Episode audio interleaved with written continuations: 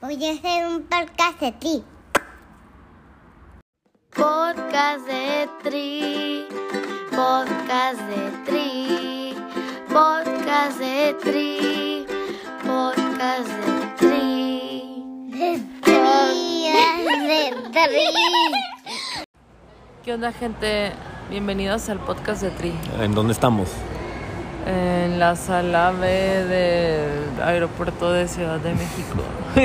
O sea, en una lo único, escala que de vamos a 5 decir, horas. lo único que vamos a decir es cuando viajen con niños. Ahorita se escucha una voz de una mujer, no se asusten. Cuando Rápido. viajen con niños, cuando viajen con niños, lleven su pasaporte y su acta de nacimiento, CURP, todo por, por güeyes, por güeyes, la neta. Eh, bueno, no es un Este, tema que... Vamos rumbo a Cozumel. vamos rumbo a Cozumel. Toda la semana voy a estar subiendo contenido de podcast, podcast chiquitos. Y ahí van a estar viendo. Esténse atentos. No va a haber episodio el siguiente martes, sino va a haber episodios, pues casi, pues no voy a decir diarios, pero continuamente. Este, Romina, algo de Romina. Ana nos habla de, pues, de sus inicios y a mí lo que me sorprende es cómo ha batallado como pro, ¿no? Y creo que es algo para que todos los atletas de cualquier nivel valoremos nuestra, como, lo que tenemos a nuestro alcance para hacer nuestro triatlón, ¿no? O sea, es un abismo, es un abismo entre el apoyo que ella tiene y tiene en otros, que se tiene en México y deja tú en otras potencias del triatlón. Entonces, pues hay que escucharlo. Sí, Romina, podcast de Tri. excelente. Podcast de Tri te ama.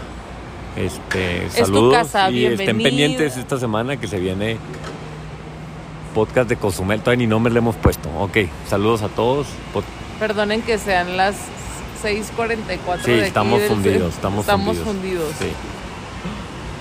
Podcast de Tri, podcast de Tri, podcast de Tri, podcast de Tri. De tri, de tri.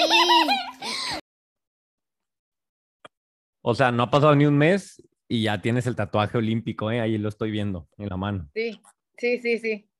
O sea, Hace que- unas, dos, hace unas dos semanas. ok, yo si fuera olímpico me lo tatuaría así en la frente, en la cara, En la frente. en el cuello, así que, ¿qué onda? ¿Cómo estás? Ey, fui a las Olimpiadas, así, con alguien nuevo. ¿Cómo te- Claro. Sí, sí, sí. ¿Qué onda? ¿Lista o no? Sí, sí, vamos. O sea, me da cura, eres de las primeras que, que digo, no, pues bueno, mínimo has escuchado uno y otro, y tú, no, no, no he escuchado nada, y yo así, como que, morra, ayúdame poquito.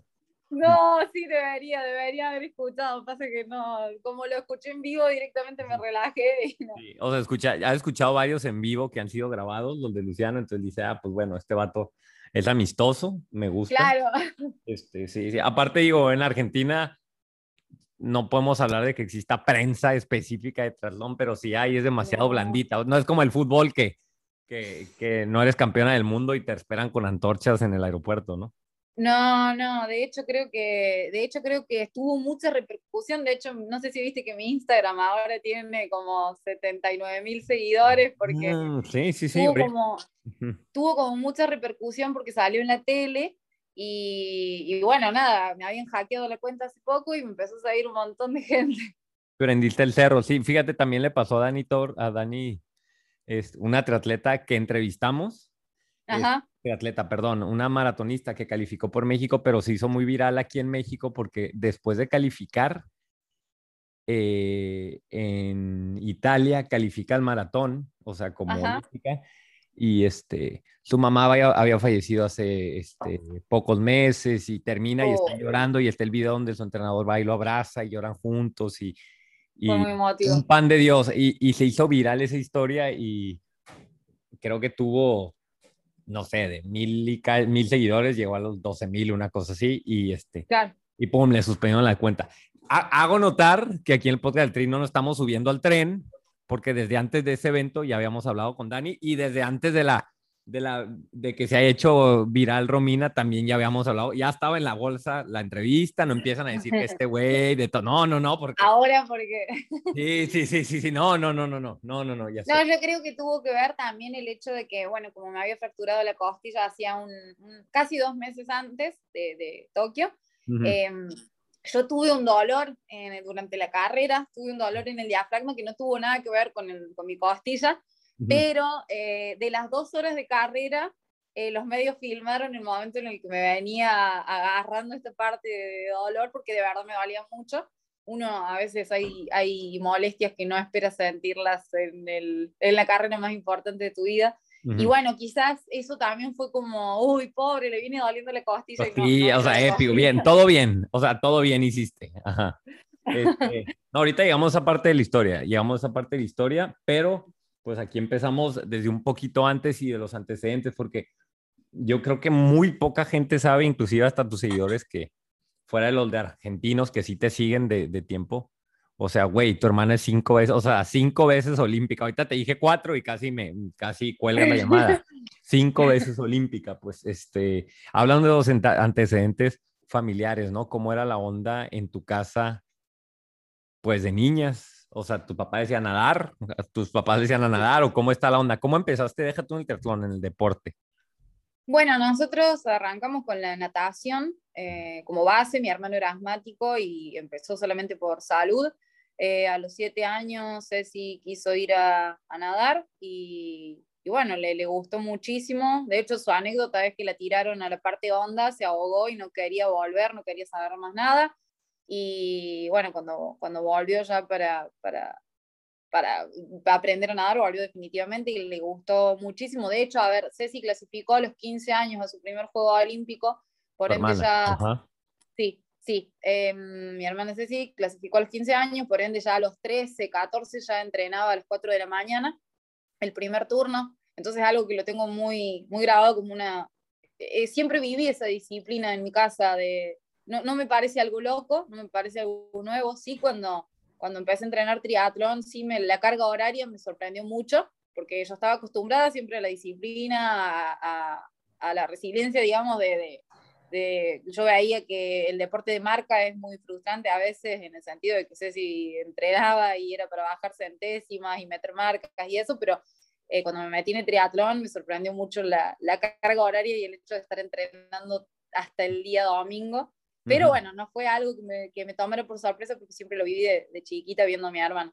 Y no le echas carrilla a tu hermana que le dices, bueno, o sea, sí, tú eres nadadora, pero yo no soy nadadora, soy. O sea, yo me siento insultado cuando me dicen que soy ciclista o corredor, o sea, soy triatleta, o sea, este, ahí se está riendo Katia, o sea, pero, este, háblanos ya ahora sí, o sea, ¿cómo viviste tú los procesos olímpicos de ella? ¿Y tú te veías en algún momento? ¿Tú dijiste, ah, yo también lo voy a intentar nadando? ¿O cómo fue de tu parte?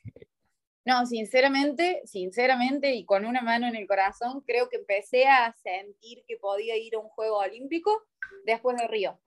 Realmente, eh, creo que, que, bueno, una parte importante y una parte que marca mucho mi historia fue mi, mi parte de, de eh, a ver, como te dije, siempre viví la disciplina, siempre supe lo que era el trabajo duro, lo que era entrenar duro, lo que era cumplir horarios, cumplir cargas altas, pero nunca quizá lo, lo incorporé al hecho de quiero ir a un Juego Olímpico, puedo ir a un Juego Olímpico, creo que recién lo interioricé y lo empecé a creer después de, del 2016, cuando vi en Río que, que, había ido Luciano, cuando viví ese proceso, cuando entendí lo que era el proceso de, eh, de la clasificación olímpica en triatlón, que es muy distinta a cualquier otro deporte, eh, por, por, la sumatoria de los puntos, por lo duro que es. Vamos a hacer un paréntesis. Ahorita dijiste Luciano y creo que no lo he dicho, pero voy a decir mejor que tú le digas quién es Luciano Tacón. Aquí es, además, tengo que ponerme de pie para decir su nombre aquí en el podcast, porque teníamos que escoger un sudamericano hace seis meses. Me dijeron, escoge uno y vamos a meternos al mercado.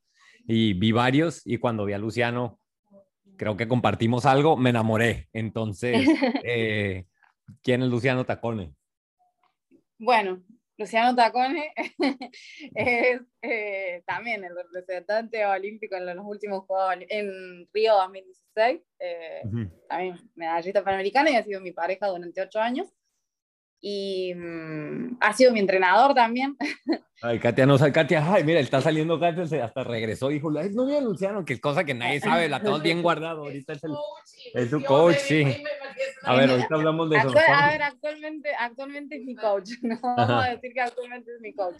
Sí. Eh, no, a ver, yo entreno, ha sido mi coach, ha sido, eh, me ha entrenado durante un tiempo, en el 2018 nosotros ambos eh, pasamos a entrenar con Eduardo Braz en, en Brasil, que, son, que es el entrenador de, de Manuel Mesías y Luisa Baptista, ambos fueron a los Juegos también, y ambos medallistas panamericanos en, en, los últimos Juegos de Lima. Eh, y, y, bueno, somos, actualmente somos los dos representantes de, en la selección argentina y estuvimos intentando, él también intentó la clasificación a, a Tokio, eh, tuvo un accidente que no, que no se pudo dar y no, no llegó con los puntos, pero, pero bueno, quizá ahora tome otro rumbo con la, con la larga distancia. Ajá, entonces, ok, sale, va. Tú, vamos a hablar de la introducción al triatlón. Cuando dices, o sea, ya Luciano dice, ay, mira, está bien perro este deporte, Kyle. O, o nada que ver, o sea, tú lo conociste a otro lado, o se conocieron por el tri, pero hablamos de tu primera introducción al, al, al triatlón, que me imagino primero fue como, fue el recreativo, o si fue de entrada, ah, me quiero dedicar a esto. Eh, no, no, la verdad que yo en el 2006, también ya cuando terminaba la, etapa del secundario, eh, empezaba la facultad y ya tenía que tomar una decisión en cuanto a la natación. Eh, mi, en mi familia no quería, mi papá no quería que dejara el deporte, yo, yo tampoco quería dejarlo, pero, pero quería o hacer algo nuevo o ya dedicarme totalmente a la facultad, al estudio. Y mmm, fue entonces cuando un día la pileta estaba cerrada y fuimos a correr al parque con uno de los entrenadores de, de, ese club. Yo nunca había corrido una cuadra en mi vida, no, no, nunca había corrido, solamente había hecho natación. Y mmm, bueno, ahí el entrenador le dijo a mi hermano que era mi entrenador, mi hermano es el entrenador de Ceci, de mi hermana, y fue mi entrenador también. Y ahí le dijo, debería probar en triatlón porque corre bien, se la ve liviana, tiene buena, buena, o sea, es económica. El motor ahí está, el motor ahí está. Ahí está Como todas las nadadoras que tienen el motor y dicen, ay, no sí. sé correr. Y ya cuando prendes el motor dices, Dios bendito, ajá. Me sorprendió, me sorprendió porque yo no, de verdad que no sabía correr. Y ese día salí a trotar con gente que ya venía haciendo triatlón hace mucho tiempo y me, me, encantó. Hoy por hoy es la disciplina que más me gusta correr y me encantó. La que más me costó fue el, el ciclismo, quizá también porque la encaré de, de, una manera en la que me habían pintado otra cosa, me habían dicho que el ciclismo era lo más fácil, que era solo rodar, uh -huh. cosa que es totalmente distinta. Sí, no, y, no, sí. y, y, bueno, nada, ahí me fui metiendo de a poco y ahí fui, cuando te digo que ahí fui entendiendo lo que eran las cargas horarias eh, con tres disciplinas, eh, equilibrar, equilibrar un, o sea, me costó mucho, yo eh, supuestamente mi, mi, fuerte era la natación y bueno, cuando empecé a pedalear más, empecé a correr, la verdad que me costó mucho mantener esa disciplina. Eh, bueno, entonces, nada, hasta el día de hoy lo sigo trabajando porque la uh -huh. verdad que, me, que, uh -huh. que, equilibrar las tres disciplinas es muy difícil. Ok, oye, se me olvidó decirte, hay gente del staff que entra y sale de la conversación, entonces no te asustes si hay extraños no, ahí. Por favor. De, es más, de hecho ahorita va a venir Luciano, ya le mandé ahorita el link, de hecho, a mi compa, ya sí. le dije, ya le dije, él ya sabe. Si no vienes, ya es, ya es tema de él. ¿Quién sabe dónde bueno, anda a andar? ¿Quién sabe dónde anda, de andar? Eh? Dame, si dame, dame, un segundo que creo que ahí me, creo que vino mi comida. Ok, adelante, Perdón. dale, dale. Dale.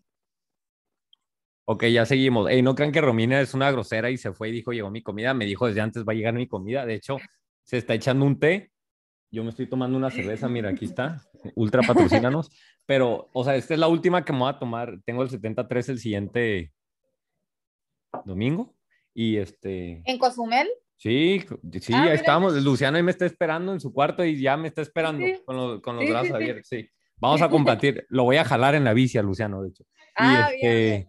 este, no, no soy un, irresponsable, o sea, yo creo que es la, la, primera de la semana y la última, de hecho, la hasta última. el domingo en la noche no me voy a tomar una nada más que no, entrevistando. Y no, y no en todas las entrevistas, todo mundo que, no, no, no, no en todas las, rara vez tomo una, una cerveza en una entrevista, pero es que hace mucho calor.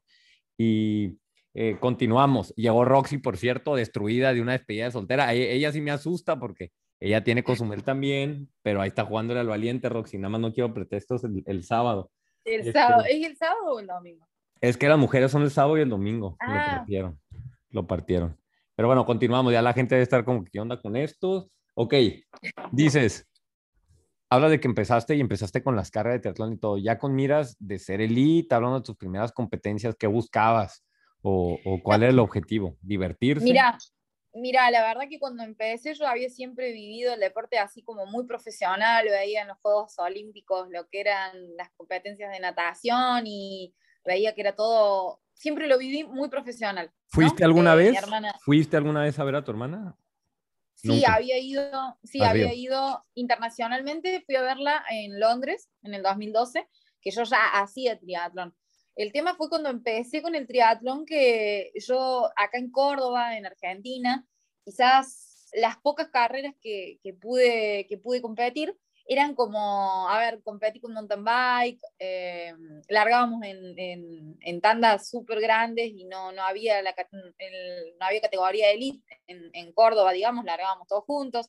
Entonces como que no me llamaba tanto la atención porque no podía vivirlo, no, no no me gustaba, pensaba que no era así como profesional porque aún no conocía lo que era el triatlón internacional, el triatlón elite, hasta que fui a mi primera competición en La Paz, eh, en La Paz Entre Ríos, que es muy, eh, era un clásico acá, era es una fiesta enorme, que bueno, ya, ya no es tan así porque de hecho daba, era una copa continental, así que daba puntos para el ranking y en el año, justamente en el año que yo inicié y largué en Elite, eh, había venido Bárbara Riveros, Helen Jenkins, entonces como que, y ahí pude ver realmente lo que era el teatro en Elite, de hecho en esa competencia quedé última, fue mi primera competencia de Elite, Ujú. la sufrí, la padecí. ¿En qué año fue? eh, en el 2008, Ujú. en el 2008. ¿Y antes tu licencia de Beijing. pro o tu permiso de pro argentino o licencia, permiso, como se llame? O sea, no fue tan difícil de conseguir. ¿Qué te pedían?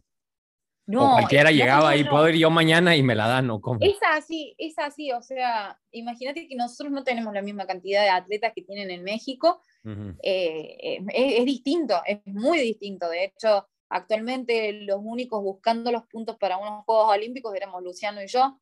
Y, mm, No y lamentablemente- más, no ¿quién más se ocupa? No se ocupa más en Argentina. Pero bueno, Mm. este, ahorita vamos a, a hacer la comparación de México y, y- y Sí. Argentina, pero vámonos, háblanos de, de eso, pues primeras competiciones. Bueno, de este, hecho no tuve, no tuve mucha, esa fue mi, mi, mi llegada al teatro, no tuve una introducción de decir, bueno, competí, como que yo escucho que todo el mundo habla, competí en categoría juvenil, competí en categoría amateur, hasta que, no, o sea, yo inicié sin saber lo que era una transición y de ahí pasé a competir en Elite en el 2008 con una bici prestada, talle M, eh, con las mejores del mundo, quedé última, pero aún así, no sé, ver eso me hizo, cuando terminé la carrera terminé muy enojada y dije, acá, acá quiero estar, acá quiero, quiero ser protagonista de, de este tipo de carreras, me, me encantó y bueno, nada, decidí darle con todo y, y, y nos planteamos un objetivo en el sentido de ser elite, todavía nada, nada como ir a un juego olímpico, pero sí ser elite, ser, ser la mejor de Argentina, quería serlo y. y bueno, fue a partir de ahí. Ok, pues entonces háblame de los siguientes, ¿qué le llamamos? Ocho, cinco años ya de elite, ¿cómo fue ese proceso de, de empezar a viajar, de empezar con miras a, a, a, pues a moverse más en ese, en Bueno, ese, en ese sí. ámbito? O sea, ¿cómo fueron los primeros momentos y en qué momento dices, pues no soy, los, los primeros, dijiste, quedé en última, sale. ¿Cuándo te dijiste, sabes que pues no manches, ya quedé en, de 30, ya quedé en lugar 22, ya me pegué en la bici, ya salí enfrente del agua, ya empecé a ver ese avance. O sea, háblanos de, de ese avance y, y, y cuál fue el resultado que te dijo, ay, pues que no se logró. Me decías, ah, no se logró en el 16 y lo intentamos, pero el avance que se hizo para decir, ah, pues no es una locura pensar en, en ser, en intentar y, y puntuar para ser, para ir a los Juegos Olímpicos. Bueno, creo que sí, tuve, no, no fui de las personas que se le dio fácil, eh, no soy, no me considero talentosa, me considero trabajadora, eh, tuve muchos altibajos, muchas lesiones y, y bueno, también esta, era muy cabeza hueca, cabeza cerrada, en el sentido de no escuchar a los que tenían más experiencia, sino quedarme con mi, con mi método, se entrena así y es así. Y mm, eso me, eso me llevó mucho, no sé si pérdida de tiempo, porque creo que de todo se aprende, pero creo que, que si hubiera escuchado un poquito más a la gente que, que tenía experiencia en el triatlón, me hubiera, me hubiera llevado menos tiempo. Eh, empezar a, a, competir afuera me hizo darme cuenta que, que, había cosas que no estábamos trabajando en Argentina, que no teníamos lamentablemente el nivel como para um, ir a competir, por ejemplo, en ciclismo. Eh, las carreras en Sudamérica generalmente se dan que salimos un pack de, de mujeres y rodamos en la bici. Es una, una cosa que no se da internacionalmente cuando vas a competir afuera a una Copa Mundo o a una serie mundial, la bici es lo, en, mi, en, mi, opinión, es una de las cosas más duras, una de las partes más duras, lo que más me costó a mí, por ejemplo. Uh -huh. y, y, bueno, nada, eh, mis, primeros, mis primeros resultados en Juegos de Sur, Juegos Panamericanos, no fueron los esperados. Creo que recién en el, 2000, en el 2016, cuando pude ver la clasificación de Luciano Río, todo lo que había sido el proceso y nada, creo que ahí me di cuenta que no era una, una falta de, de, entrenamiento, no era, una, no, no, era un cambio grande que tenía que hacer porque siempre había, había sido una persona que entrenaba bien y que tenía las condiciones, ya la base formada, o sea, era un cambio mental, era un cambio en mí el de creer, el de ir a buscar con decisión un juego olímpico. Así uh -huh. que después de Río decidí que iba a entrenar con Eduardo Braz a, a Brasil. Y bueno, hacer esa, digamos, yo lo digo inversión, porque sí, porque para mí hubiera sido mucho más fácil quedarme acá en Córdoba, en Argentina. Uh -huh. eh, pero bueno, eh, quería intentarlo, eh, iba a ir, quería ir a Tokio, era mi sueño. Así que creo que el cambio más grande fue este que, que empecé en el 2018 con mi psicólogo, eh, que es el cambio el, el, al que le agradezco en todas las oportunidades que tengo, porque fue el que hizo que yo creía que podía ir a buscar un Juego Olímpico y uh -huh. que hizo que tomara la decisión de, de hacer este cambio de, de entrenador y, y, hacer esta inversión. Uh -huh. Y mira, este, destaco el hecho de que aquí este, ¿cómo te lo puedo poner? O sea, se habló mucho y más aquí en México con los últimos resultados, o sea, que somos bien resultadistas en cuanto uh -huh. a que todo el mundo cree que está bien fácil, ¿no? Ir a, a, a, unos Juegos Olímpicos, nada más vas o inclusive creen que, ah, que vaya él y te escogen.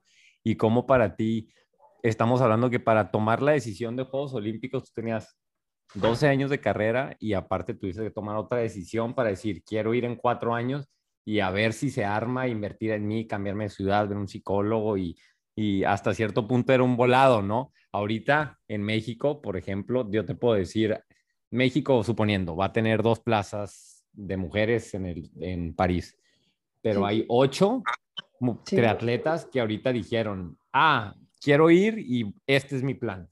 Y nada más van a ir dos y seis se van a caer en el camino, una se va a lesionar, otra se va a caer en la bici, otra va a terminar odiando el triatlón, otra, y, y, y, y para la gente, lo digo para, para tratar de, de, contextualizar y ver que no es sencillo y ir a Juegos Olímpicos no es solo, ah, entrené y me la rifé, hice una buena competencia, sino vienen años atrás y, y el resultado es súper secundario, digo yo. Claro, es importante, todos van por el oro, pero, pero hay muchas cosas detrás y también hay mucha diferencia en circunstancias y es lo que quiero evidenciar. Lo que tú pasaste es muy diferente a lo que pas está pasando un triatleta noruego, ¿no? En cuanto a apoyos, en cuanto a cómo lo sí. fueron llevando, en cuanto a cómo te fueron llevando a ti y pues evidencia no que uno es mejor que otro, simplemente pues tienen este, diferentes este, circunstancias que los rodean, ¿no? Y, y sí. ahora háblanos, ahora sí, dices, pues quiero ir, este, destaco ahí, se me cayó mi papel de apuntes, este, la única participación argentina en Juegos Olímpicos fue en el 2004 en mujeres, ¿no? Sí, Entonces, este, ustedes, pues no es como que Argentina no podemos hablar, obviamente, de ser una potencia este, en, en triatlón. Y, y, pues calificar era, de, bueno, en, pues es visto hasta como una hazaña, ¿no? Entonces tú dices, pues sale, vamos a intentarlo.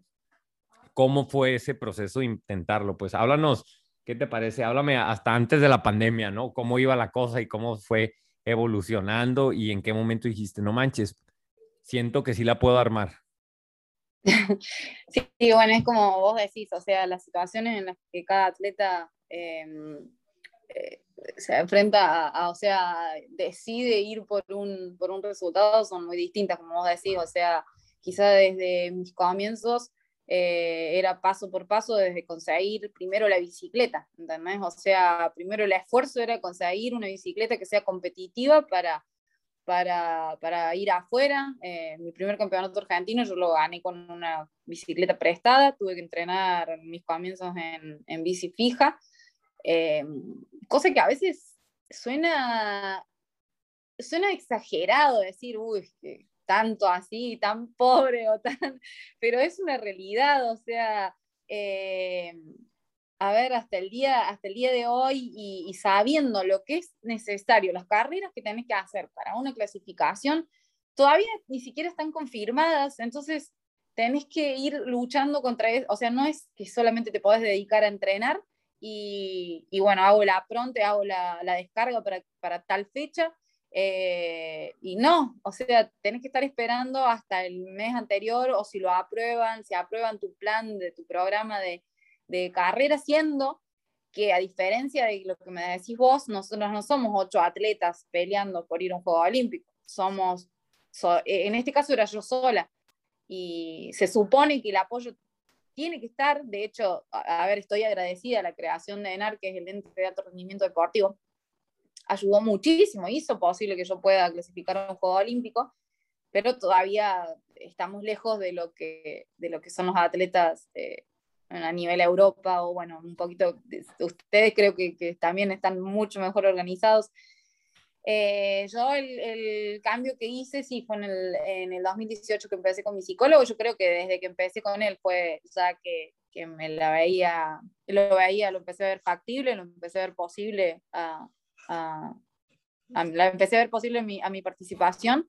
Em, yo iba por, quería entrar por ranking, pero bueno, como te dije, la, el, en el último, en la primera carrera del, del, último periodo de la clasificación, después de la pandemia, eh, la primera carrera nomás, me fracturé la costilla y bueno, eh, al uh -huh. final terminé entrando por nueva bandera. Uh -huh. Ahorita vamos a, a, ese tema de la calificación. Destaco nada más antes de, de, peinar ese tema que, por ejemplo, este, ahorita todos, todos los fans tuyos que vienen en manada al podcast, decirles obviamente que tienen que escuchar la, la entrevista de, de, Luciano, porque él toca ese tema, ¿no? O sea, él decía, y lo dice, dice, él es también medalla este, panamericana. panamericana, y él decía, sí. teníamos la presión de que si no ganamos una medalla, nos quitan el apoyo. Este, sí. y, y, y, güey, o sea, ese tipo de presiones de, ah, no ganas, pues ya se muere el triatlón argentino, es como si, o sea, imagínate que le en España, ah, no hay medalla olímpica, ya,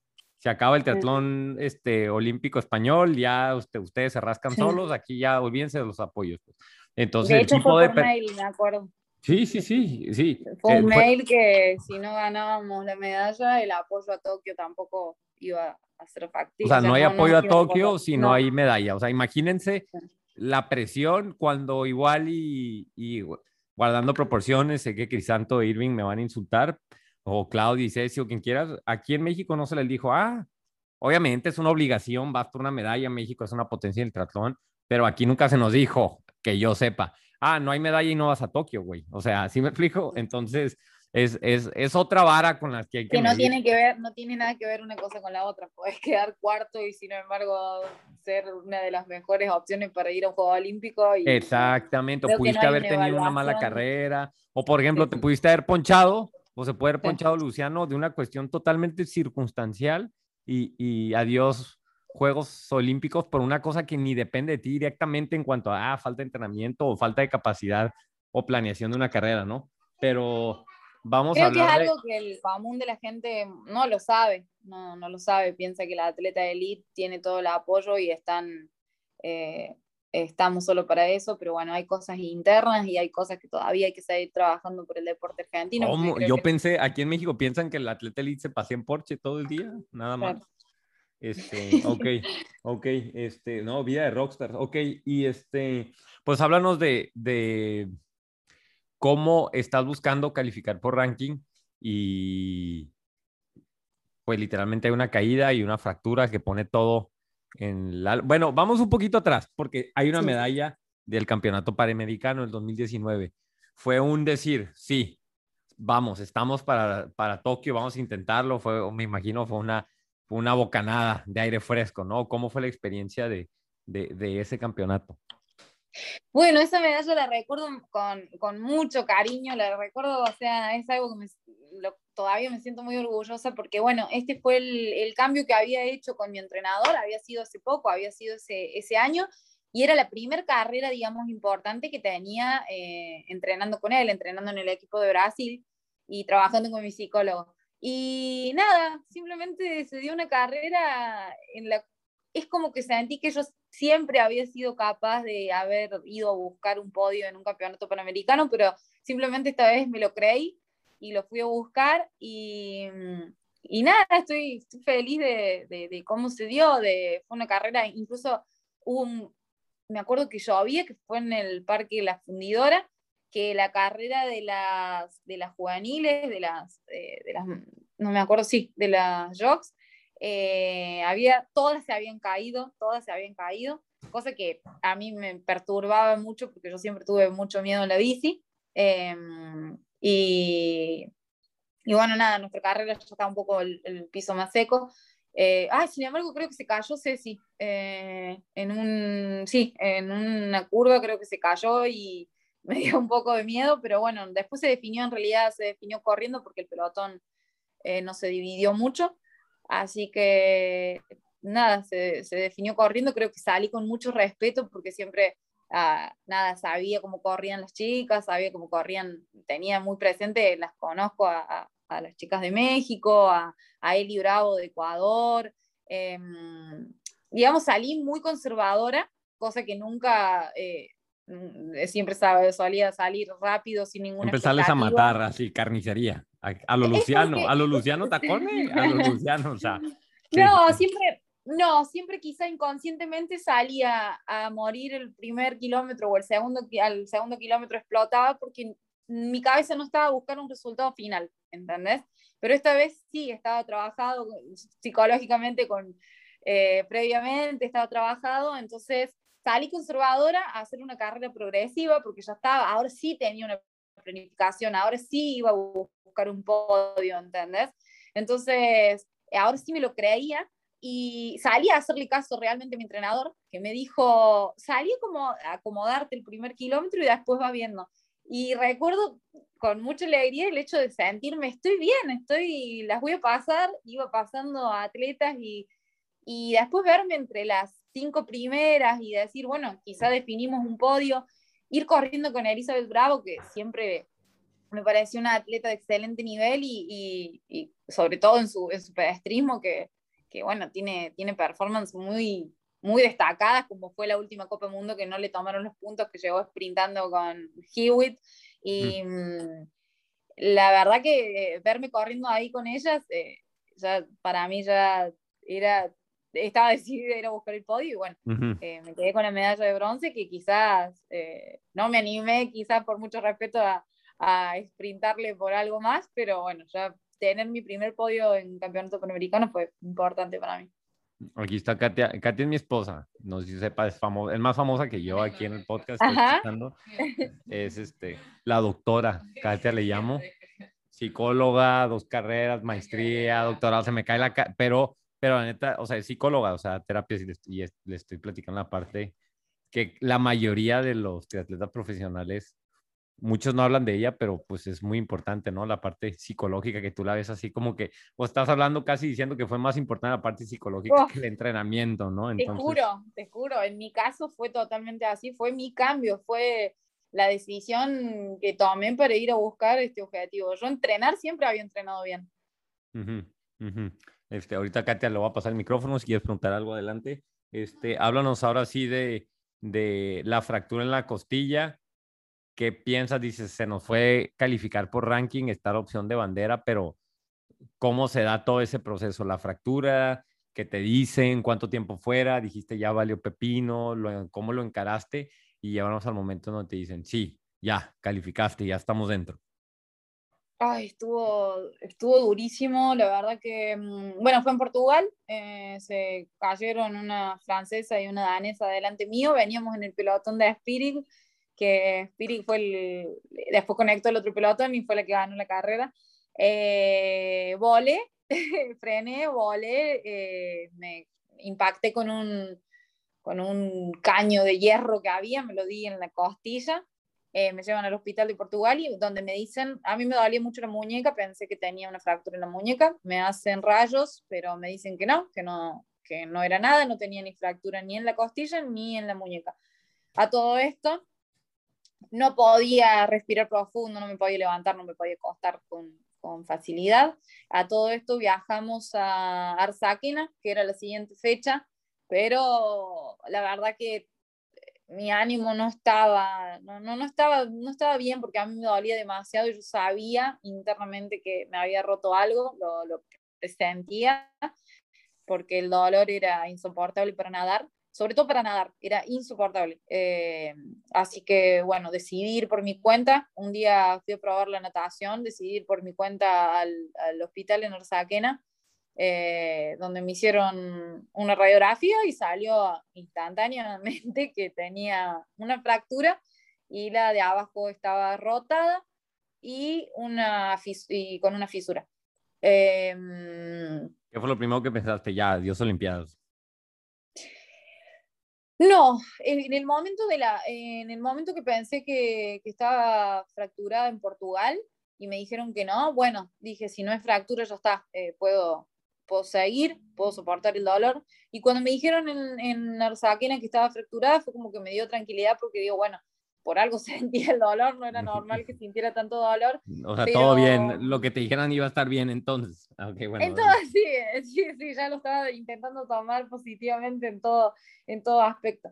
Quizás tenía miedo, tenía miedo de que esto fuera una excusa para sacarme esa presión de no ir hasta el final. Y yo no quería que volviera a pasar eso, porque ya había pasado para Río, que por una lesión no había podido completar la clasificación. Entonces, dije, no, o sea, más allá de lo que pase, más allá de que no logre la clasificación, yo voy a largar Arsaquena, no me importó nada.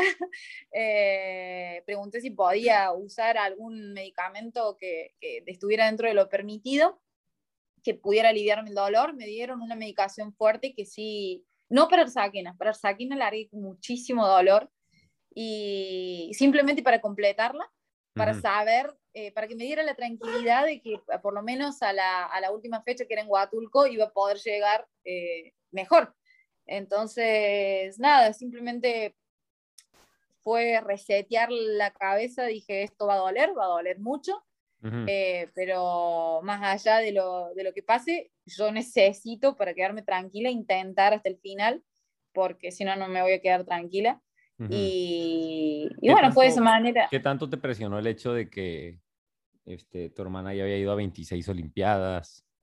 Luciano, Luciano ya había ido, este, no sé si, no creo la neta, pero había comparaciones de que, ay, tu hermana sí, tu papá llegaba y te un zape, a ver, ¿y tú cuándo? O, ese tipo, obviamente. no, para nada. O, para nada. Creo que la o era, un, era tema de que, ah, yo quiero entrar y ya, o sea, yo quiero calificar. Era tema, eh, era, era eso, de hecho hablé con mis hermanos, yo me fui para Guadalajara antes de, de Huatulco, em, hablé con mis hermanos porque, nada, la situación eh, realmente, yo quería lograr un resultado en Huatulco, de hecho yo a Huatulco fui con todo, eh, fui a, a buscar con las costillas fracturadas, fui a buscar un top 10 y me volví a caer de la bici, yo había salido muy bien del agua, había salido en el primer grupo, y me volví a caer en la transición. Debido a las fracturas, yo no podía hacer el salto a la, a la bici porque no, no podía. Entonces tuve que frenar y ponerme tal cual como se ponen los, así las personas que recién están iniciando. Uh, eh, Katia, se está burlando de ti. Ok, ajá, bueno. Tuve que, tuve que frenar y en ese momento me choco con otra atleta, nos caemos las dos, ujú, pero bueno, nos levantamos rápido y, y pude terminar la carrera. ujú. Pero... Dice Romina que cuando estaba buscando la calificación olímpica no podía brincar para subirse a la bici, entonces se subía como, lo dijo muy políticamente correcto, dijo, como las personas que recién están empezando. Traducción, como los que no saben ni qué pedo con los clips y nada más se avientan así. que- Sí, sí, Katia tiene una semana usando clips y va a ser el 73. Entonces, pero bueno, continúa. Entonces te caes y dices, no manches, otra vez.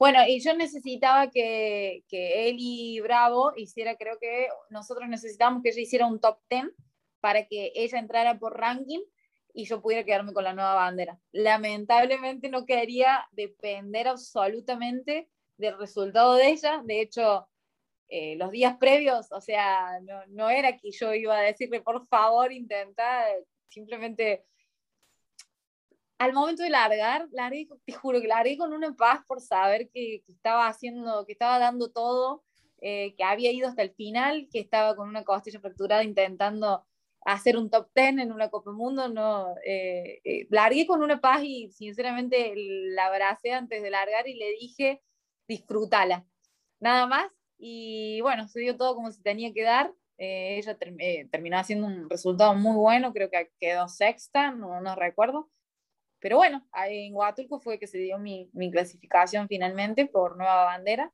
uh -huh. sí quería la clasificación por, por ranking, pero creo que, que al final fui a buscarla hasta, el, hasta lo último y se dio como, como se tenía que dar. Ok, y luego, bueno, te dicen, calificas. ¿Qué fue? Fue así de que, wow, califiqué, fue mucha emoción, fue me quiero comer el mundo en Tokio. O sea, como que, ¿cuáles son las sensaciones? ¿En qué momento, qué fue lo primero que llegó a tu mente cuando te dijeron, estás dentro? Mira, es algo que, y acá viene la parte que mucha gente no me va a entender porque fue el sueño de toda mi vida. Y acá viene la parte en la que yo, o sea, toda la clasificación había sido disfrutando para mí, todo el proceso fue disfrutando, hice mis mejores resultados, mi primer top ten en Copa Mundo, eh, pero de, a partir de la clasificación viene mi parte de, de, vivir el estrés, de decir, ahora estoy en un juego olímpico y no lo voy a poder preparar de la manera que yo quería con porque no lo pude preparar de la manera que yo quería, porque mis entrenamientos fueron en base a lo que me iba permitiendo cada día mi costilla. O sea, después de Huatulco esa semana estuve totalmente dolorida, mi entrenador me tuvo que adaptar entrenamientos eh, un poco más cortos en la natación, eh, la rotación todavía me seguía costando muchísimo. Eh, entonces, bueno, sí, más allá de que fue mi sueño, realmente desde el momento que clasifiqué empecé a vivir todo ese estrés de decir, uy, ahora estás en un juego y no lo estás pudiendo preparar de la manera que querés. Eh, pero bueno, por eso también quizá me, me quedo con esas ganas de, de, ir a buscar un juego olímpico en París, porque quizá no pude disfrutar de la manera que hubiera querido eh, en Tokio. No manches, yo ya te estaba retirando, yo ya te estaba mandando a competir en 73 y tú ya estás hablando de París. Es más, ni te iba a hacer la pregunta de París, pero me encanta que hables de eso. Ok, ahorita vamos allá. Es que son tres años y a veces se nos olvida, ¿no? O sea, ya, ya sí, el proceso casi sí, de viene, hecho, pues. sí, sí. De hecho, a veces no sabes si es bueno o es malo, porque, a ver, sí, falta poco, pero, pero es ya. Y, venir de esto, de todo este estrés, de, no sé, es como que a veces tener un año de, de, hacer un poco lo que vos querés, de correr unas carreras sin presión, de correr eh, 70.3 y, y, ya no va a haber tiempo, porque en mayo empieza la clasificación de nuevo, entonces es, es, es raro. Por un lado decís, ah, es un tironcito más, y por otro lado decís, no tenés ese año de recuperación quizás que necesitas. Mm. Así que, mm, O sí, sea, ¿cuántas, familias, ¿Cuántas familias argentinas pueden presumir que entre sus hijos hay siete Juegos Olímpicos? O sea, tus papás hay que ponerse una pinche estatua. o sea. Bueno, en- y, y acá nosotros fuimos los tres, porque mi hermano fue como jefe técnico de aguas abiertas. Entonces, Dios somos tres hermanos. sí. Al toque ahí las tiras. Sí, sí, sí, sí, sí, sí. Nada presión, nada presión cuando tengan sus hijos, ustedes, pobres niños, ya no van a saber ni qué hacer. Ya después voy a subir un video de mis sobrinos nadando, es increíble, son increíbles. Ujú. Oye, este, continuando, a ver, entonces va, calificas, ¿no? Este, eh, ahorita decías, no, pues es como que nadie me cree que después de la calificación y la disfruté, como que vino el estrés. Pero fíjate que me estoy acordando ahorita del podcast, también grabé con, con Claudia Rivas y ella decía que calificó en Gobatulco a sus primeros juegos y ella dice, pues califiqué y tú me decías, sí, califiqué, pero ella así como que ni le caía el 20, ¿no? O sea, como que Claro. hasta que llegó al hotel, como seis horas después, así como que dijo, no manches, califiqué a los Juegos. Olímpicos, ¿no? O sea, Claro. como que, y- o sea, como que, como que así, o sea, como, inclusive ella dice, pues quedó, este, quedó nueve en Juegos Olímpicos, este, parece poca cosa, y este, eh, no, a ver, ¿firmarías nueve en, ser nueve en Tokio o no? ¿En Tokio, en París? eh, sería, pero... Sí, tu cara, se te iluminó la sería- cara. Sí, sí, sí, sí, sí. Claro, o sea, ¿Cómo? Aquí en México dicen que es un fracaso ser nueve. por ¿Cómo? Dios, por Este, Dios. no, no, espérate, pero ella dice Claudia, este, califiqué de nueve y estaba yo tirada ahí en una cama porque me estaba ahí descompensando y hasta que llega el, mi entrenador y me da unas cachetadas y me dice, quedaste nueve, y así como que dice, no manches, quedé nueve, ¿no? Entonces, este, pues bueno, ya quedas y, y se empieza a, a preparar la parte, pues fueron que dos meses, ¿no? Dos meses casi, desde que te dijeron. No, no, fue poquísimo. Tuvimos por todo esto de la pandemia. La clasificación terminó muy ¿Cuándo fue sobre la Huatulco? hora. Es que yo no sé en qué mes vivo, no sé A ni en qué mes estamos. A ver si puede ser. Los juegos fueron. Roxy, el- sabes, Roxy, ayúdanos. Pero este, ahorita Roxy nos checa el dato. Pero, ¿cómo fue el proceso de preparación? O sea, el proceso de preparación. Nosotros fuimos, inmediatamente fuimos a la Loma a Ujú. hacer altura, mi entrenador, y bueno, eh, por suerte pudo venir Luciano a, a hacer la preparación con nosotros.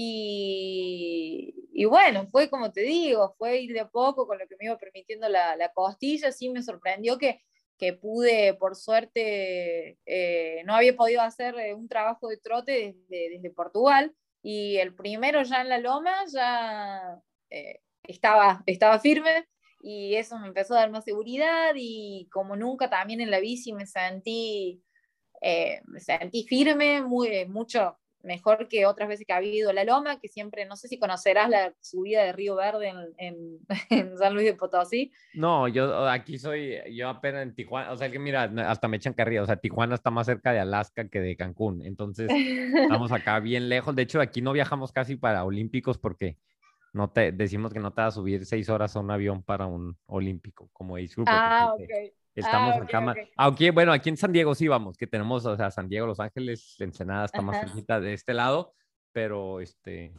este, bueno, no, no conozco tanto allá No en el conoces. mundo del triatlón. Bueno, Sí. esa subida es una subida en la que mi entrenador nos llevaba todos los domingos.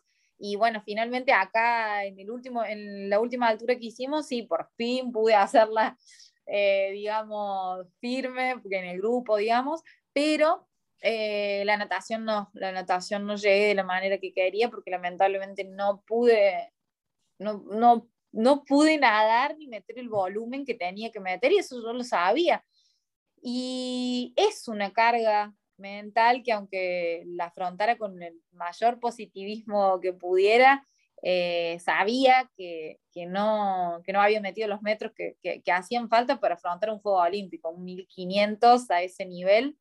Y, y bueno, pero, pero quizá por eso fue mi estrés y por eso fue que no lo pude disfrutar, estaba un poquito eh, nerviosa por, por esa parte, pero bueno, Y ya llegar allá, ya estar allá y ya el... el fue peor. el- la- sí, sí, sí, sí, pero o sea, la, la carrera, ahora vamos hablando cuál era el objetivo, pues sí, y sea honesta, o sea, el objetivo era puta, que no me la pien, o el objetivo era terminar, o el objetivo era, o sea, que, que viste la carrera de los hombres, qué pasaba por tu, así, la noche antes, ¿no? O sea, Mira, ¿para qué ver, estabas? ¿Qué sí. onda? No, mira, por la pandemia también pudimos llegar solo siete días antes. Viajamos desde acá de México, entonces, bueno, la carga el, eh, fue adaptarse al horario lo más rápido posible.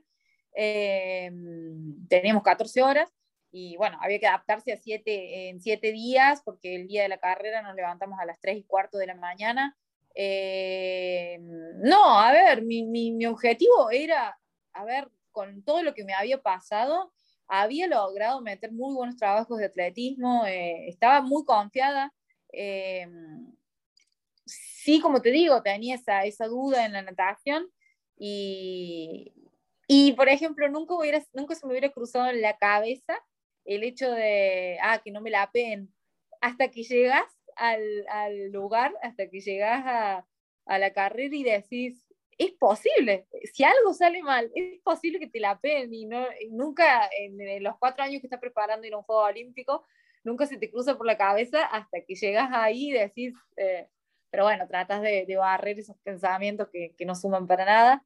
Y sí, eh, mi, mi, objetivo quizá era, un, yo lo había hablado con mi psicólogo, era un top 20 quizás, em, que puede haber sido factible en el caso de que hubiera salido mejor de la natación y de que no hubiera tenido ese dolor en el, en el diafragma. Pero... Ahora, la carrera en sí, pues, háblanos de, de cómo se dio la carrera y, y, o sea, saliste del agua, en qué grupo, cómo fue la, la bici, o sea, describe la carrera así como pocas veces tienes la oportunidad de hacerlo. Sí, bueno, mi, mi, nuestra carrera se iba a postergar dos días porque se venía un tifón. Nosotros habíamos hecho la preparación que, como ustedes vieron, la carrera de hombres fue un calor extremo, se permitía que los entrenadores estuvieran dando hidratación constantemente, hielo, todo, porque se esperaba ese calor extremo. Yo me fui a hacer mi preparación a Cozumel para la última parte, todos, Javier Gómez, todos estaban ahí, y mm, porque se esperaba un calor extremo. Justamente para la carrera de mujeres se dio totalmente diferente, llovió, estuvo frío, eh, entonces, bueno, hubo que adaptarse también un poco a, eso. Hubo caídas porque el piso estaba mojado, en un circuito súper técnico. Ya mi natación fue muy mala, la padecí, sufrí muchísimo. Yo estimaba salir mínimo en el grupo de adelante. Eh, la verdad que... Pero eh, no sé si, si ustedes pudieron ver la carrera de mujeres, pero salió muy desparramado todo. Eh, había, había, había, nadadoras de punta que, que, salieron atrás y no, no se entendía mucho. O sea, había. Entonces yo no entendía ni siquiera en la situación que estaba yo, porque quizá eh, una nadadora con la que nunca suelo salir, porque es de las de punta, estaba cerca de mi pelotón y o nadadoras que nadan mal habían salido más adelante. Entonces era una situación un poco confusa eh, creo que tuvimos un, ciclismo parejo, no como, no como el primer grupo, el primer grupo obviamente venía abriendo mucho.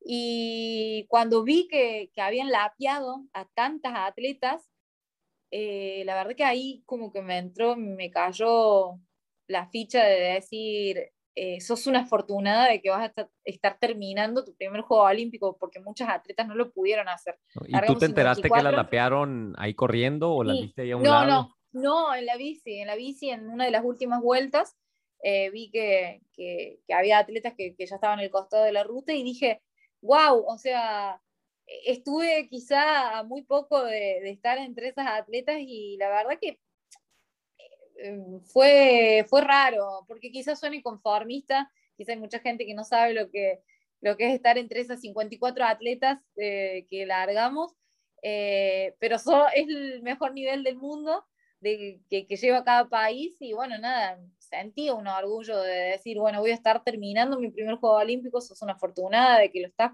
pudiendo terminar. Y, y bueno, este, sí, quizás la parte de atletismo, cuando me bajé a correr, que yo sabía y sé que es mi fuerte, eh, me dio mucha bronca no poder, no poder plasmarlo y no poder demostrarlo, eh, porque no hice ni, ni cerca de lo, que, de lo que estaba preparada, pero bueno, circunstancias de la vida, son, uno no elige, el diafragma no elige cuando, cuándo te va a molestar, sí quizá, quizá se pueda rever qué pasó. Y... ¿Terminaste y, cuál fue la, la, sensación de haber terminado? O sea, cruzas la meta, lo primero que te da la mente, las emociones, o sea, ¿qué pasa por, por tu cabeza? No, la quiero ir a París, quiero ir a París, qué bueno que ya terminó este calvario.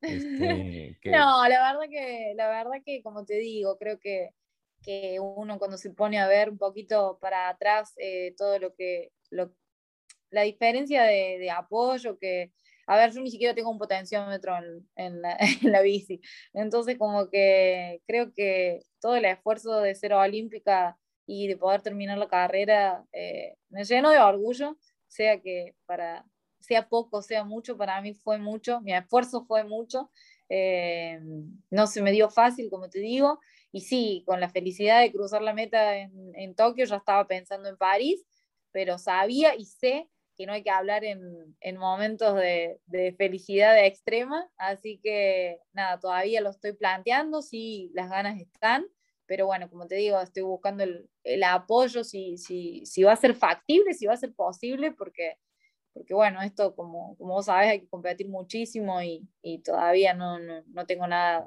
seguro acá en Argentina. Y, y, mira, se está preparando, veo, o sea, aquí en el, aunque la gente crea que es un payaso y no sé lo que estoy diciendo, generalmente estoy preguntando, estoy pensando tres preguntas por adelantado y como que se está conjuntando un tema interesante y que se conjuga, ¿no?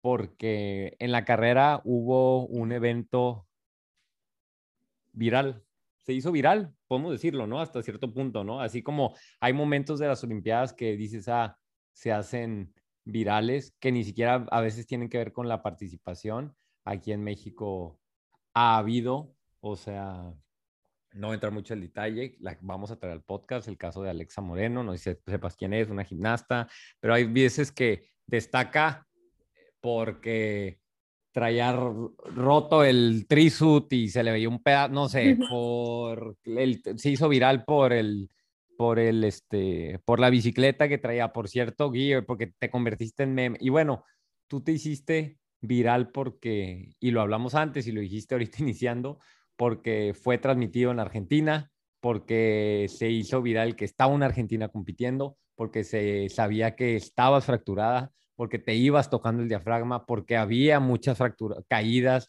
porque estaba lloviendo, porque a muchas los habían lapeado, porque era la primera participación argentina. Entonces se volvió un fenómeno que igual aquí en México, pues yo lo estaba siguiendo porque, pues, o sea, ya te teníamos para la entrevista desde antes, pero, pero pues aquí en México no supo tanto, pero en Argentina fue el, el, el boom, pues. O sea, era el fichaje de Leo Messi con el PSG y Romina, lo que se hablaba. claro, entonces, claro. entonces eh, a final de cuenta, háblanos de, de, de, de eso y, y, dijiste algo que yo sé que muchos de los que me escuchas no van a poder, no entiendo, no, o sea, que ayuda mucho a contextualizar y cómo esta cuestión viral a veces probablemente se traslade en el apoyo, igual y decíamos, no, pues eh, si no gana la medalla te decían que no iba a haber apoyo para Tokio, pues igual la gente puede decir, ah, pues X. Pero aquí en México el comentario que acaba de hacer de yo no tengo potenciómetro, o sea, no mames, o sea, aquí en México, o sea, yo tengo potenciómetro y no te puedo hacer más de 200 watts en un 73. Luciano, ¿no? Luciano y, y, tampoco, Luciano, Luciano tampoco tiene potenciómetro. No, no, no, no, no. Entonces, o sea, para que la gente vea, o sea, o sea, eh, entienda, o sea, las, las, las carencias y faltas de apoyo y ese tipo de cosas a las que se afrenta un triatleta que trata de ser olímpico en cierto tipo de países donde no existe ese apoyo, ¿no? Entonces, hablamos de la parte viral y cómo eso, pues igual yo siento, y bueno, de eso a Romina se hace viral, tiene del día, de un día para otro 75 mil seguidores más, el regreso te dejan varada en México y tú subes una historia de, oye, me tienen aquí varada y a los tres días, a los dos horas, la gente en Argentina corre porque, oye, esta morra nos está dejando mal y está diciendo que no les he mandado y tráiganmela, es más, que la reciba el presidente, ¿no? Entonces háblanos de ese fenómeno y de lo que pasó después y cómo han cambiado las cosas. Y pues igual me va a matar, o sea, pero, o sea, Luciano está vendiendo su bicicleta de, de, ruta, o sea, estaba platicando con él la mañana y dice, la ocupo vender, ve todo el paro, la tengo en Guadalajara, la quiero vender esto y quiero comprarme una triatlón y esto y lo otro. Y yo digo, güey, estoy hablando con un atleta olímpico medallista que está tratando que está tratando de vender su bici para comprarse un triatlón. O sea, eso me lo dice mi compa que tiene un año el triatlón y, eh, güey, ya quiero hacer un 73, ¿cómo la ves? Quiero vender esta, consígueme una vara. O sea, pero para que la gente igual y, vea, ¿no? Lo, difícil que es para ustedes y valore un poquito más. Pero, ¿qué, me dices en relación a, a, eso, ¿no? A la viralidad y cómo, cómo, qué ha venido después del proceso, de pues, la carrera. Bueno, creo que, a ver, como vos decís, se hizo viral por todo esto porque era la única representante argentina en triatlón, porque me venía tocando el diafragma y la gente pensaba, pobrecita, le duele la costilla. ¿Quién te dice? Así. ¿Cómo te enteras? ¿O llegas y está explotado el teléfono? No, todas las historias, todas las historias empezaron con el de pobre, tenía la, la costilla fracturada, la, lo cual no quise que sea una excusa, lo aclaré en mi posteo, la costilla no me molestó en lo absoluto.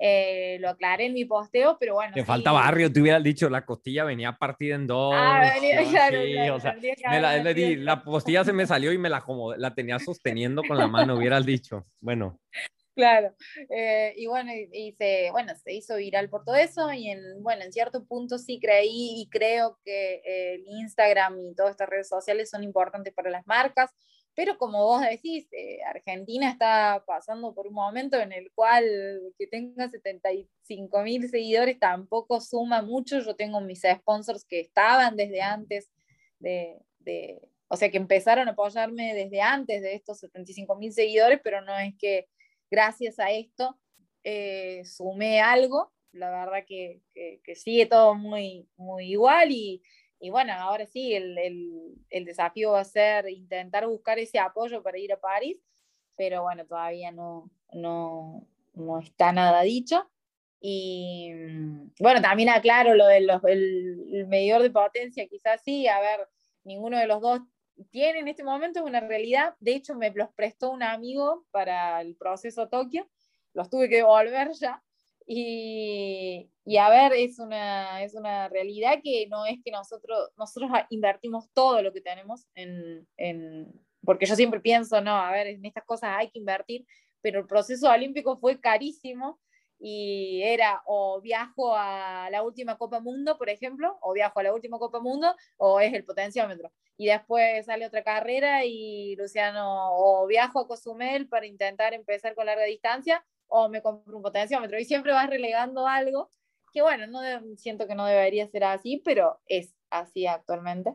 A ver, toda la gente que me escribe y me dice, Beto, me encanta lo que, el contenido que haces y he escuchado todos y que les he dado 60, 60 horas, 70 horas, 75 horas de alegría en su vida y eso, y, quieren y que me dicen, ¿cómo te apoyo? Y véndeme, un, véndeme una, una camiseta del podcast y eso, o sea, y, y, cómo apoyamos y esto. Y nosotros tenemos un programa de apoyo a, a, atletas. Ahí va, ahí va, o sea, está en pañales, pero ahí va, ya pagamos una carrera, un vuelo, ya, este, ya conseguimos un Vaporfly para unos este, Vapormax para un triatleta.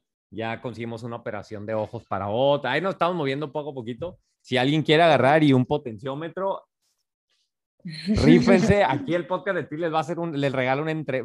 Ustedes díganme, lo vamos a hacer lo que quieran. Y mucha gente se ha acercado a ayudar al podcast de manera no, anónima, o sea, pidiendo que ni siquiera hacían sus nombres, gracias, y otros quien quiera, ahí está, pues, y, y, y, y pues se agradece, ¿no? Y, eso es lo que busca el podcast, pues a final de cuentas, tu historia, pues que la cuentes de una manera diferente, le llega a la gente, te conozca y por ahí, si cae un pat, lo que caiga, que adicione a, tu carrera y lo que estás haciendo, pues, pues bienvenido sea. Y, continuando con ese tema, este, y ya antes de terminar, el triatlón este, mexicano, siento, o sea, hablando, veo que que Luciano, que tú le tienes mucho cariño, ¿no? Esa es la palabra, o sea, al, al a los teatristas mexicanos, o sea, cómo, es, cómo es visto por, por ustedes y, este, y pues quiénes son tus amigas, tus amigas, con, qué tira, con quién tiras la chisma, diría Katia, el chisme. Oh, ay, a mí me cae, ¿sabes qué? Me, me, encantan, a ver, me encanta los, los mexicanos, me parecen súper trabajadores, eh, más? ¿A quién entrevisto? Dime, ¿a quién voy a entrevistarlo? Anota, anótale ahí, Roxy. no, yo a todas las adoro y me encantan, las requiero todas. Eh, no sé, he, tenido la oportunidad de compartir con, con Ceci Pérez, con Claudia, con Adri Barraza. Tienes que escuchar la entrevista de Ceci Pérez y Claudia, o sea, bueno, ok, dale, bueno, va. Sí, sí, sí, sí, la voy a, lo voy a hacer. Pero tú por otro lado me dices, Beto, yo regañándote y tú, Beto, ah, estoy pasando por un proceso olímpico, o sea, no me tampoco, no friegues. ya después de eso ya no quise saber nada. Pero bueno, este, adelante, dale, dale. Y Michelle Flipo, y son con las que más me llevo, creo, no, no, no tengo muchas, no es que no, las demás no las conozco mucho, pero, pero bueno, y de hecho, eh, he tenido la oportunidad de, de, conocerlas un poquito más en Tokio, a Claudia y a, y a Ceci. Eh, Ceci es súper graciosa. ¿Quién te cae mejor? ¿Quién te eh, cae mejor? No, no, es cierto. Ay, acá te regañándome, no es cierto, no lo tiene. Ay. las, dos me, las dos me caen súper bien. Y de hecho, por ejemplo, si mm, yo soy mucho de hablar y de preguntar y porque soy re curiosa y soy re chismosa y, y, y, saco conversaciones a veces que no tienen nada que ver con el triatlón y bueno, y pude conocerlas, pude conocerlas un poquito más, hablando en el, en el bus que iba para la villa, conocí un poco más la historia de, de Claudia y me contó todo esto de cómo había clasificado en, en Huatulco y, y- Pero no, ni le hubieras preguntado, ve y escucha su episodio. Ay, Claro, yo acá bien indignado, me siento indignado. Este, Y, y nada, y que cada atleta trae una historia atrás que vos decís cuando te sentás a escucharla, decís, wow, o sea, todos pasamos por, por cosas distintas y no significa que una sea, eh, ay, no, porque a vos no te tocó vivir lo que me viví, todos lo vivimos distinto y, y a veces nos afecta de manera distinta y bueno, es lindo, es lindo escucharlo. Sí, sí, sí, sí, no, la historia de historia de, de Ceci que decía, o sea, que se iba con el uniforme de la escuela y luego con la de natación en la, en la mochila y luego no iba a la escuela y se iban a dar, pues, o sea, o sea, Mira, y, no lo y, este, y, o sea, Irving, o sea, en Morelos Irving es un dios, pues, y este, Crisanto, la gente, digo, pues ahí están todos, ¿no? Y este, Bueno, de hecho yo... qué padre, pues siento que, ajá, sí, adelante, adelante. No, que vos me preguntaste de, de esas historias, que yo, em, por llevar la contra de que no quería ser la deportista, eh, yo hacía teatro, que no era nada que ver, eh, y bueno, había elegido, en vez de, en vez de natación, había elegido la- eh, esta carrera que mi papá no, no, no le, no le gustaba. Ahí decidí un poco más por el arte, hasta que bueno, me obligaron a, a ir a nadar porque, por, por salud y ahí bueno, ya no me, no me fui más, pero mi, mi meta era totalmente a, a- a edad de, de 11, no, a edad de 12, 13 años, yo quería ir y, estudiar cine a México, nada que ver era, nada que ver a lo que, a lo que terminó siendo mi carrera. Pues este me encantó, me encantó la entrevista. Este, ¿hay algún otro tema que te gustaría hablar? ¿Alguna otra cosa que crees que nos haya faltado decir? Yo aquí tengo todo, todo, este, todas las cosas aquí, este, borradas. O sea, todo te lo pregunté, me encantó la entrevista. Este, pues, ¿qué te pareció o hay algo más que quieras decir? No, yo creo que no, quizá a veces uno cuando hace un podcast dice, no sé si a alguien le va a parecer interesante mi historia, pero, pero bueno, creo que son todas distintas y, y a veces no me gusta hacer mucho hincapié en lo que a mí me faltó, que, que siempre al final termino hablando de eso porque, porque bueno, es una realidad, es, la es mi historia de cómo, de cómo empecé en el triatlón.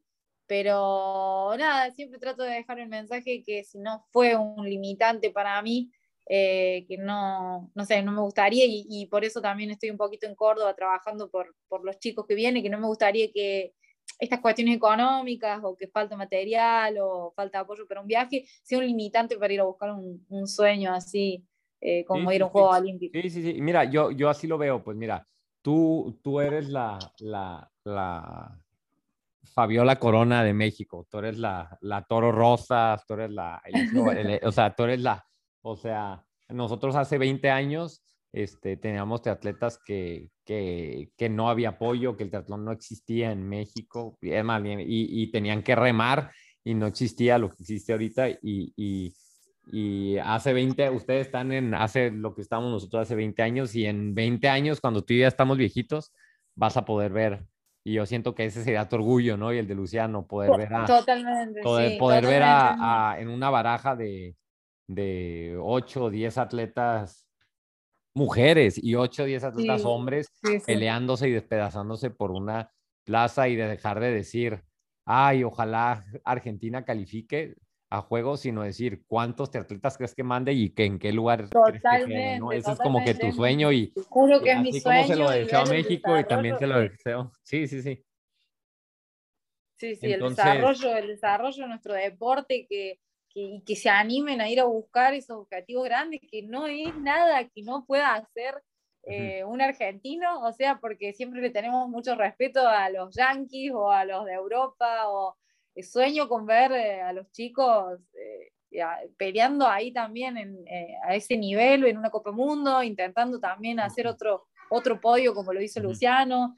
eh. Bueno, Ok, pues nos vamos. Nada más una última pregunta.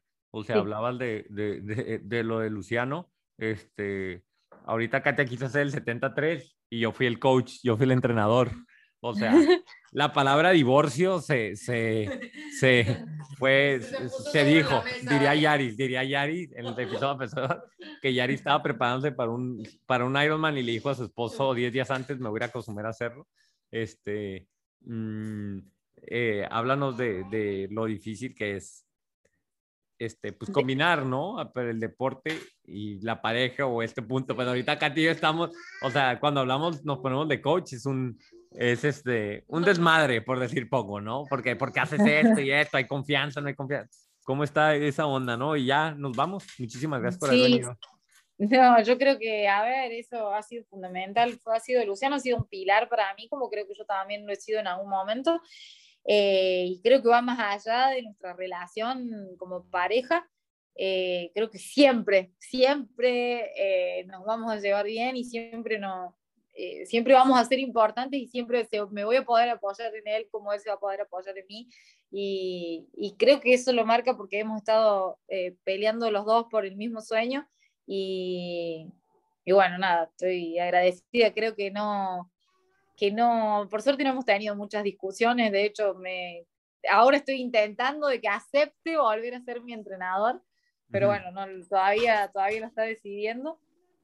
Así que, no, no, es una relación, la verdad que, que, impecable, ¿no? Es, no un tengo pan de Dios para... ese hombre, es un pan de Dios sí, ese hombre, todo el sí, mundo sí, lo quiere. totalmente. Este, sí, totalmente. entonces, este, pues muchas gracias, Romina. Ahí Ah, este, estamos en contacto, ojalá nos pudiéramos, eso le digo a todos los que entrevisto, ojalá nos pudiéramos conocer. Este, Seguramente. muchísimas seguramente gracias. estamos- y, y estamos me muy encanta ese tema final, ¿no? Que dice, si tú puedes, si yo puedo, cualquiera puede. Si yo puedo tener un post, es más, si yo puedo grabar, es la primera vez que grabo con mi hija aquí en el DEPA, se escucha Ajá. obviamente en el background. Katia, Si ¿quieres podés saludar? grabar Adria? con tu hija ahí. Ven, Adria, para que saludes a Romina. Mira, es una atleta ol- olímpica, mira, y hace triatlón. Es una atleta. Oh, Y sale. Tiene apariciones, Adria, en el podcast. Ahorita ya nos fuimos al monte en el tiempo y en todo. Quien está aquí es, pero este, pues de eso se trata, ¿no? De eso se trata, de hablar, de, o sea, de que sean familia y de que si yo puedo tener un podcast y lo pueden escuchar. ¿Y ¿Cuántas? Eran dos, ya son seis. Bueno, es que en Argentina, Romina es viral, ahorita pone, nos escuchan siete personas este episodio. Este, y tú fuiste a Olímpicos, pues la Adria también puede ser olímpica, puede ser actora, puede ser lo que ella quiera. Actriz. Ahí viene otro meme, agárrense todos. Este, Actora. este, muchas gracias por venir, Romina. Estamos en contacto No, y, Gracias a ustedes. y este, pues a ver, ¿cuándo nos vemos? ¿Cuándo te pegas al Cowboy Sensei? No, no va a Cozumel. Es que Katia, también eso, o sea, Katia va y, y es como si estuviéramos hablando, este, o sea, se olvida las partes de entrevista, eso ya lo dijimos, ya la Claro. gente está así como que, "Ay, estamos". Es- Ay, te- Sí, se hizo viral Katia porque dijo que es taper en la, inter, en la intro de la semana pasada y, y la gente así, ¿cómo la esposa de Beto no sabe lo que es taper? Muchas gracias. Romina. Estamos en Gracias contacto. ustedes. Me encantó la entrevista y pues gracias. Saludos, Bueno, a, gracias a saludos a Argentina. Bye bye. Un beso grande. Ok, ahí les va, morros. Los niveles de patrocinadores que tenemos. Eh, bueno, tengo que decir bien, ¿verdad? Ya me están regañando. Ahí va. El podcast de Tri es traído a ti gracias a... Hay dos equipos de triatlón. Sparta 55 Tri Club y Close the Gap, Sports and Science.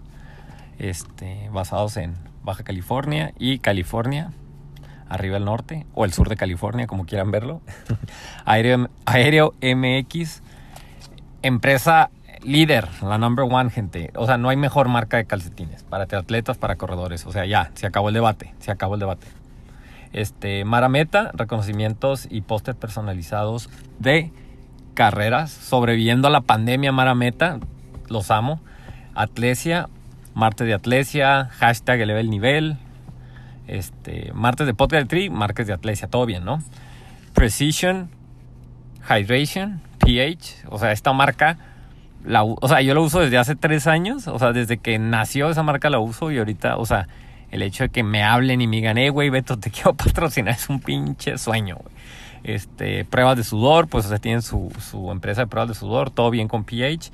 Y por último, Aztec World Sport y Step 5, dos empresas mexicanas, una de lentes y otra de brazaletes para emergencia. Este, güey, hasta hacen colaboraciones juntos, Aztec y Step 5. Patrocinadores, todos los anteriormente mencionados, bien abogado yo, del podcast de triatlón. Hay niveles, los amo también.